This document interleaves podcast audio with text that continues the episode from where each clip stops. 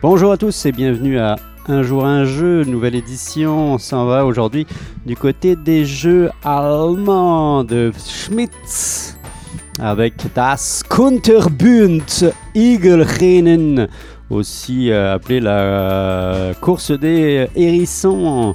Vous interprétez des hérissons de différentes couleurs qui euh, ont la particularité de pouvoir avoir piqué sur leurs petites aiguilles des fruits qu'ils vont venir porter le plus rapidement possible à des, euh, un écureuil et un rat, si je me souviens bien, euh, qui n'attendent que vous pour festoyer. La particularité du jeu, c'est que évidemment c'est un jeu de hasard, on lance des dés et on va pouvoir avancer du nombre de cases qui correspond au nombre de fruits de la même couleur qui sont déjà piquetés sur vos épines. Vous avez même le droit d'aller en- voler à droite et à gauche.